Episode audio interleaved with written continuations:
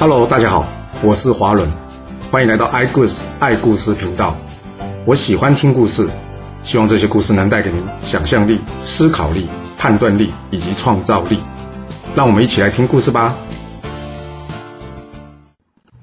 上次说完了《封神榜》，其实《封神榜》与正史最大的差别是，你在《封神榜》中看到的文王呢，非常的唯唯诺诺，但是实际上呢，文王是有出兵讨伐过商的，而周武王呢，其实周武王呢，非常的英明果决。这怎么说呢？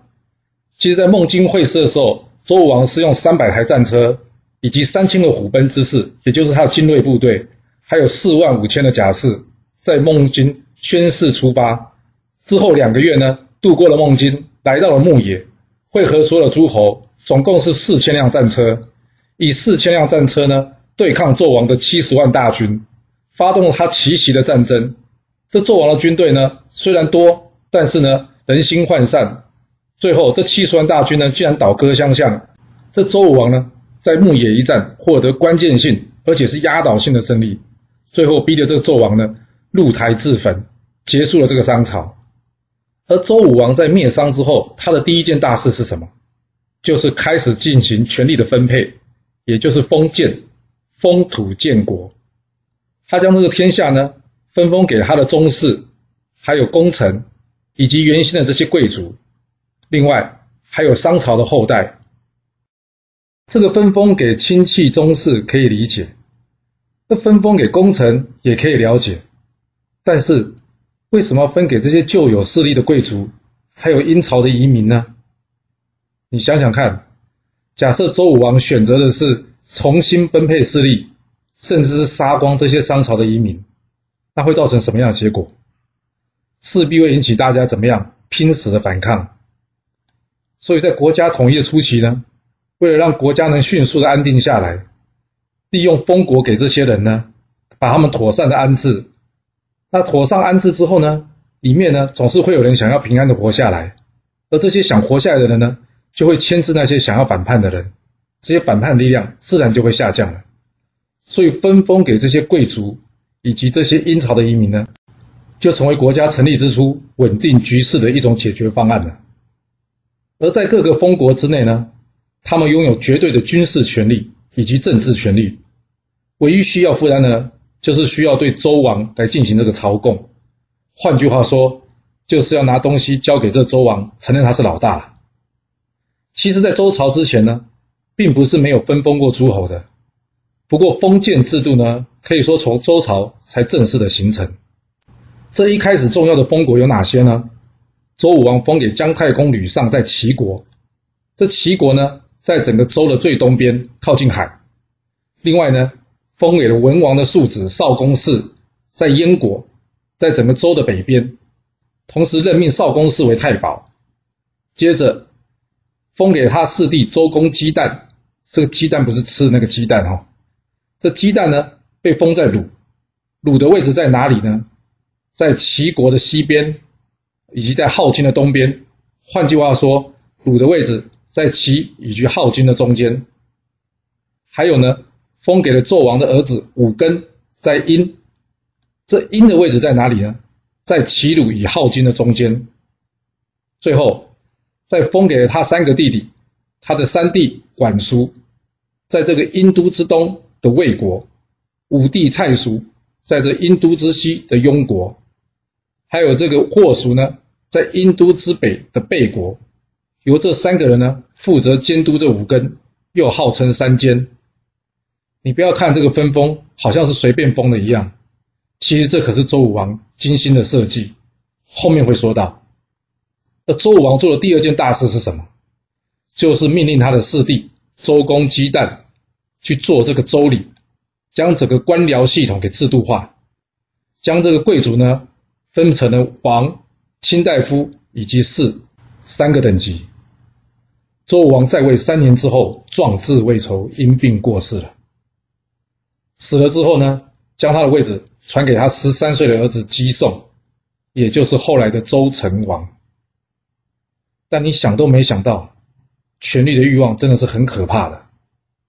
这年幼的周成王呢，才刚刚即位没多久，这周朝呢就爆发了历史上第一场的宗室之乱。什么是宗室之乱？就是这些王室呢，自己人呢，给打了起来。按照周武王原先的规划呢，他是请这个周公呢来辅佐这个周成王的。既然他都分配好了，那为什么还会有问题呢？这问题就出在这三间了。管叔、蔡叔、霍叔三个人并不服这个周公，认为他专权，所以呢，才爆发了这场宗室之乱。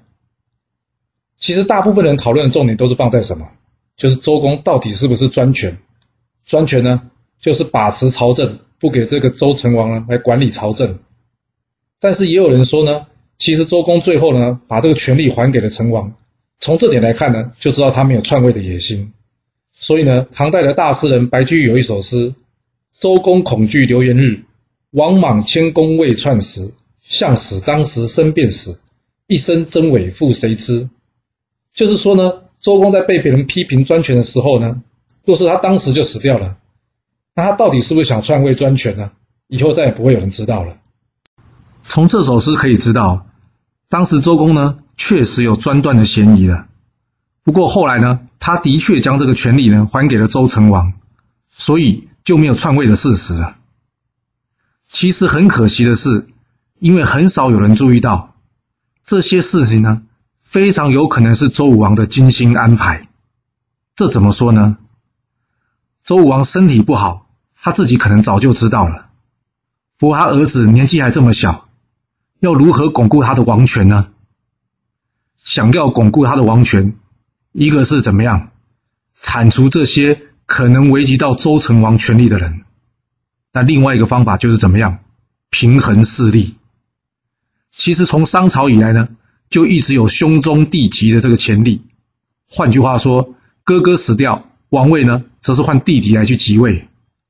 那周武王呢，故意跳过了三弟管叔，反而呢是让这个四弟周公姬旦成为太师监国。在安排上呢，就让最有可能争权的这个三弟管叔呢，无法独揽朝政，造成兄终弟及的风险。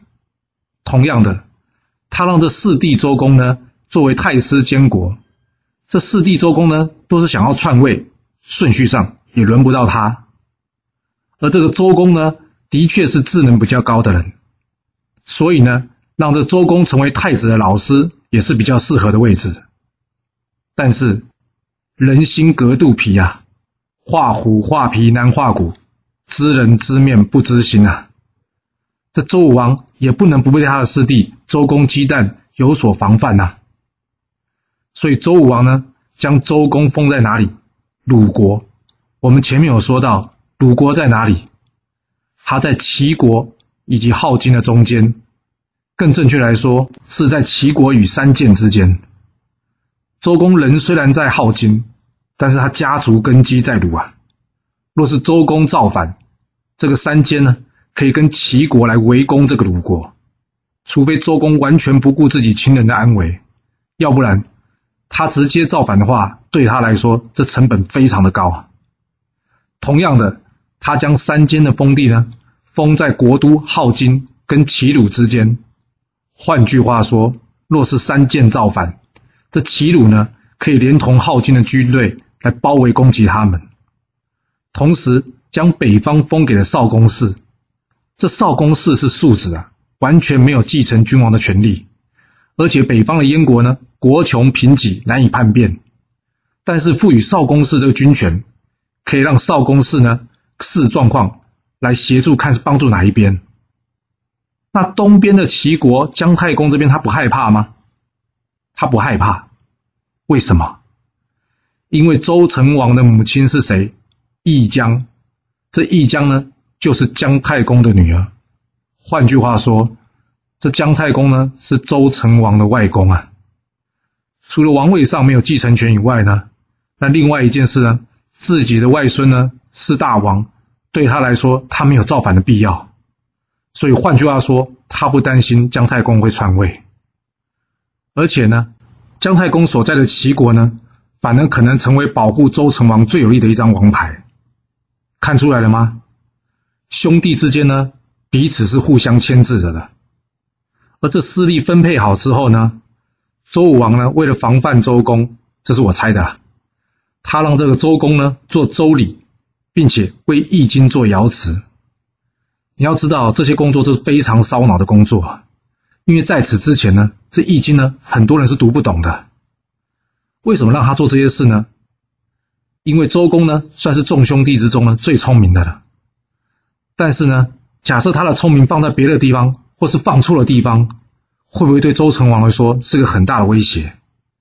所以呢，周武王希望呢，周公将他的智慧投入在大量需要伤脑力的地方，这样子就可以避免他胡思乱想、想差走偏。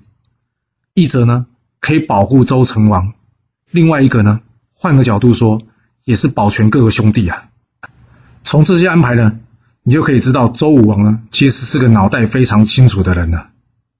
至于他的儿子周成王呢，你别以为周成王还小就什么都不懂啊，他还知道怎么去测试周公是不是忠心呢。这怎么说呢？这有一天呢，周成王跟他弟弟呢，叫做叔虞的，一起在玩。那成王告诉他的弟弟叔虞说呢，假设你能赢了这个游戏呢，我就封你做国君。哎，这么巧。他弟弟就赢了，这个成王呢，就用这个梧桐叶呢代替这个玉，封这个叔虞为国君。在旁呢，刚刚好呢，太史跟周公都在，这周公呢就请太史把这件事记录下来。想想看，哪那么巧，刚好他们都在。这成王呢告诉周周公说：“哎呀，就是玩游戏啊，你不用当真啊。”这周公则是回他说呢：“君无戏言呐。”后来这个叔虞呢被封在唐，这就是非常有名的桐叶封地。这唐叔虞的小孩呢叫做谢，之后成为晋武侯，也就是后来春秋晋国的始祖。其实这件事呢说明了，只要是天子说的事，周公都会照办，所以周成王呢才是真正有权力的王。我们从另外一件事情呢就可以知道。其实周公可能没有篡位的这个野心，因为人家说周公一饭三屠斧，一目三握法，这什么意思啊？就是他吃饭呢，吃到一半，要是有人来找他，他怕呢嘴巴有东西跟人家讲话没礼貌，所以呢先把这嘴里东西吐出来，之后再去跟人家谈事情。吃一顿饭呢要吐三次，那洗这头发呢，他呢中间要停三次，把这头发抓起来呢，出来跟人家讲事情。从这些事情就可以知道呢，基本上呢，周公是个工作狂的。一个只专注于工作的人呢，就非常有可能呢，专注在自己的长处，而忽略了自己的短处。通常专心做事人短处是什么？就是在人际关系与人沟通上呢，都是非常的弱势的。假设这个人做事呢，又急于求成，就难免让人家觉得专断。说实话。同时会做人又会做事的人真的是不多的。回头来讲吧，这权力的欲望真的是很可怕的。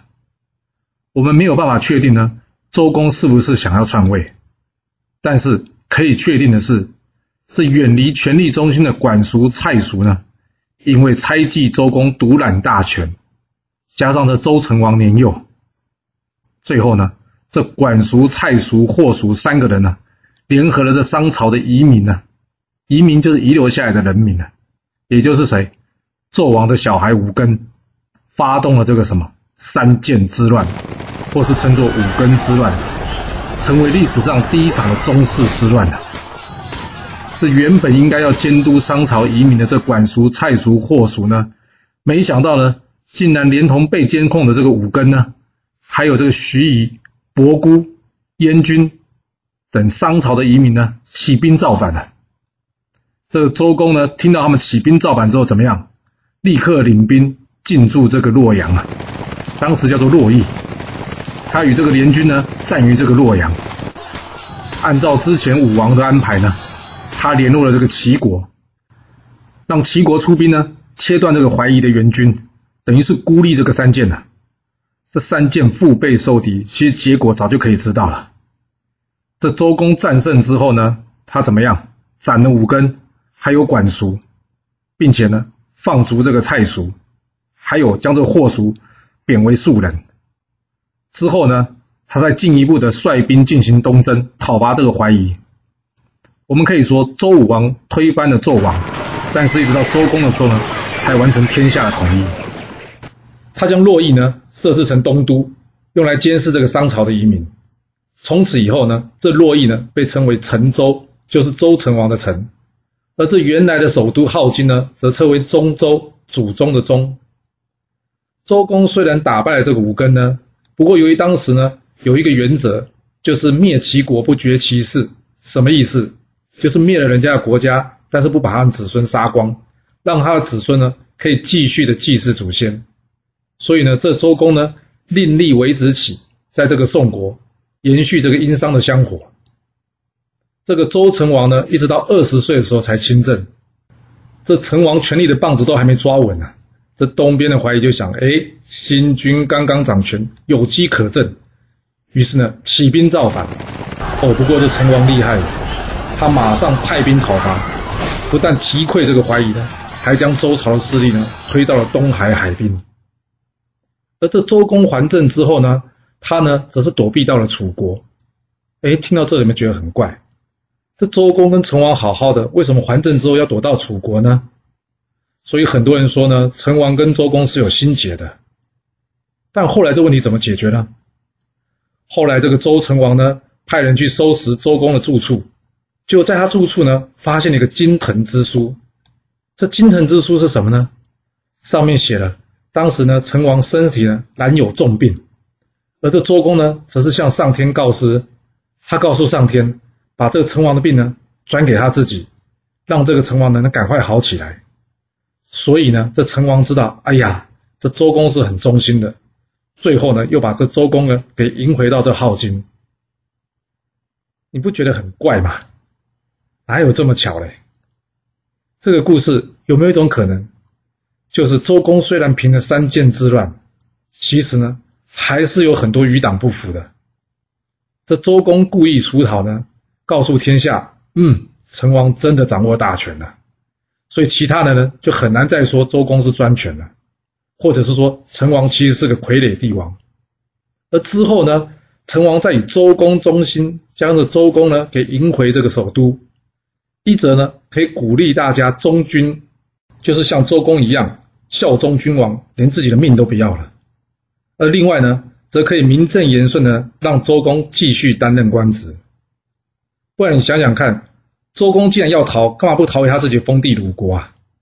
要是成王真的怀疑他，他逃回到鲁国，最糟糕的状况还可以起兵跟成王一战，不是吗？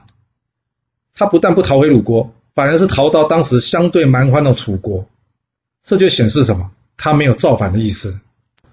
不过这些都是一些可能性的猜测了。成王死后呢，传位于康王昭。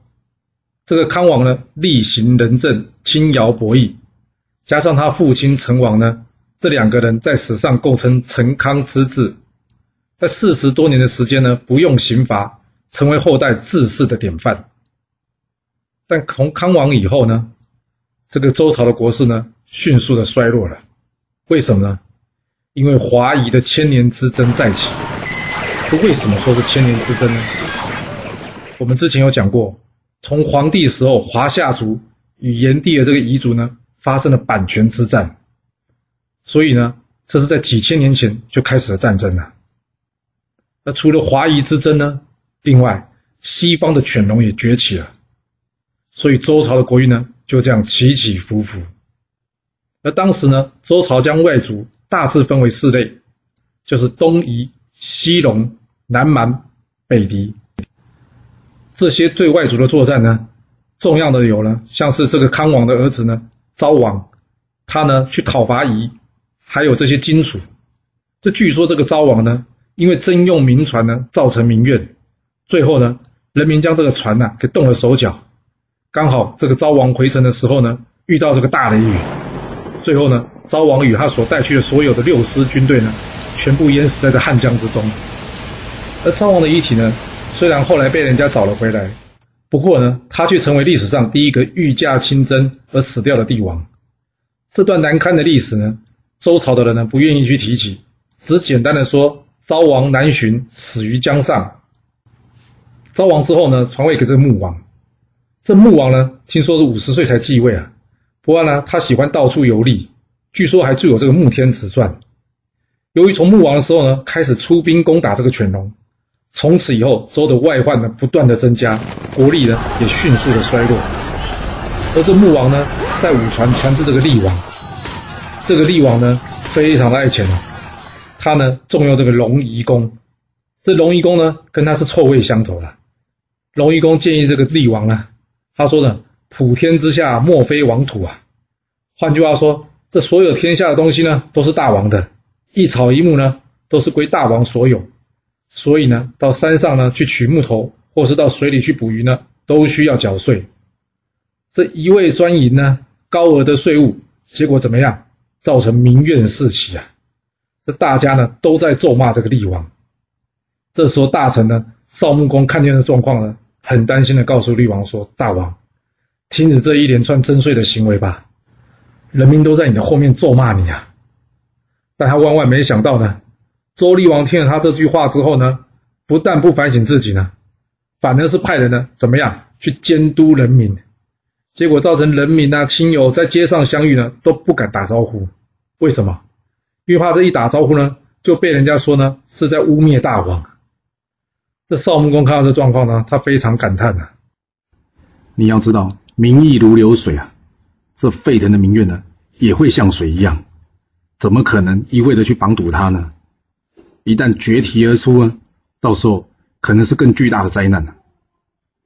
果然，就在这个周厉王三十七年，也就是西元前八百四十一年，为什么特别提这个时间呢？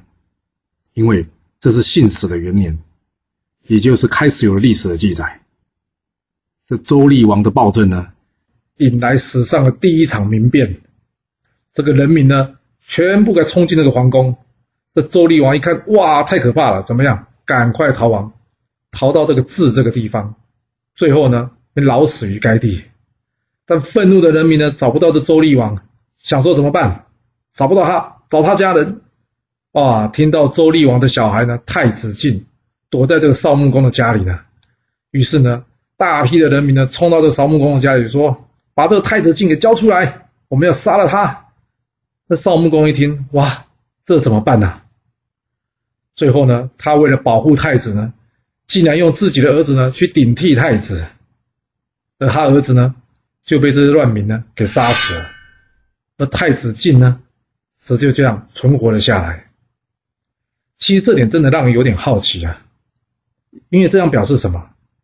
当时呢，这个忠君的思想呢，已经被灌输到了大臣的脑里了。不然呢，这非常违背常情，对不对？用自己的儿子代替别人去受死，一般人是没办法做这样决定的。这民乱之后呢，周定公以及少穆公两个人呢，共同执政，展开了十四年的共和时代。而十四年结束之后呢，这太子晋呢，已经长大成人了。这个少穆公呢，将政权还给了他。这激进即位呢，也就是后来的谁？周宣王。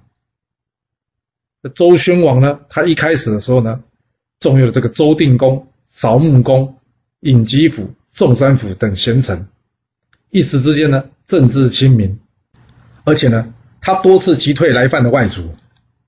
在周宣王四年的时候呢，他派这个大夫秦仲出兵讨伐这个西戎。那秦仲呢，虽然战死。但是隔年呢，周宣王再派这个尹吉甫击退了这个北方来犯的这个什么鲜羽。同年呢，对南方荆蛮用兵，大获全胜。再隔一年呢，他给这个战死的秦仲的小孩，也就是秦庄公五兄弟七千士兵，再次讨伐西戎。而这个秦庄公呢，这一次呢，则是战胜。再接着呢，他战胜了东部怀疑部落中最大势力的徐国，让怀疑呢。全部的人呢都臣服于周。宣王十二年，彻底击败了鲜允，解决了鲜允的危机。这宣王呢励精图治，平定四方的外族，所以诸侯来朝。在他早期呢，史称宣王中兴。就在宣王重振国力的这个同时呢，周朝从开国以来的这个隐忧呢，却慢慢浮现上来了。因为从周朝开国至今，由于大量的分封疆土给这些功臣诸侯，早就造成王室呢大量流失土地啊。没有了领土，就没有人民；没有人民，就失去了生产力以及战斗力，以及实际上的经济力量。加上呢，宣王的时候呢，频繁的战争，更会快速的消耗他的国力。所以周朝的衰落之势呢，几乎可以说是已成定局了。剩下的就是时间而已了。而这宣王的中心呢，被看作是昙花一现。你想想看。谁会去打那没把握的仗呢？要是周朝真的非常强大，这外族怎么敢来侵犯呢？一定是觉得有机可乘，才会来举兵攻打嘛。而这一连串的战事呢，也正式的将这周朝呢，慢慢带向了衰败的道路。这宣王晚年的时候呢，因为干涉鲁国国君的继承权，以武力呢强力这个鲁孝公，结果呢，导致诸侯非常的不满。大部分的诸侯呢就不来朝见了，所以这时候国力呢迅速的下滑。而在他晚年，也就是宣王三十一年的时候呢，他主动出兵去攻打西方的犬戎，但是呢并没有获胜。接着五年之后，他再次出兵攻打这个犬戎，没想到却是大败而回。再过三年，他与这个姜戎，也就是犬戎的一个别支，在这千里之战呢。没想到再次大败，更糟糕的是，他把这个从南方调来的南国之师呢，弄得全军覆没。这连续的兵败呢，让宣王逐步的封闭自己，最后走向了专断独行，失去了他一开始礼贤下士的态度。为了应应下一场战事做准备，宣王决定呢，在地理位置上比较接近犬戎的这个地方，也就是太原，开始进行料民。什么是料民？就是人口普查。他想知道将来有多少人可以参战。这时，在旁的大臣仲山府告诉宣王说：“大王，没有必要啊，这些资料朝廷都有了。但是我们大动作的料民，反而会造成人民人心惶惶，担心要开战了。停止这个行为吧。”这时候，宣王已经听不下任何人给他建议了。而周朝的国事会如何的发展呢？我们要到下次才能跟各位说喽。好了，今天就先说到这。若喜欢我的故事，记得动动您的手指，给我五星评价，或是追踪、订阅以及分享哦。当然，也欢迎您留言分享你对这一集的想法，或是你也可以请我喝一杯咖啡或是饮料，让我有持续创作的动力。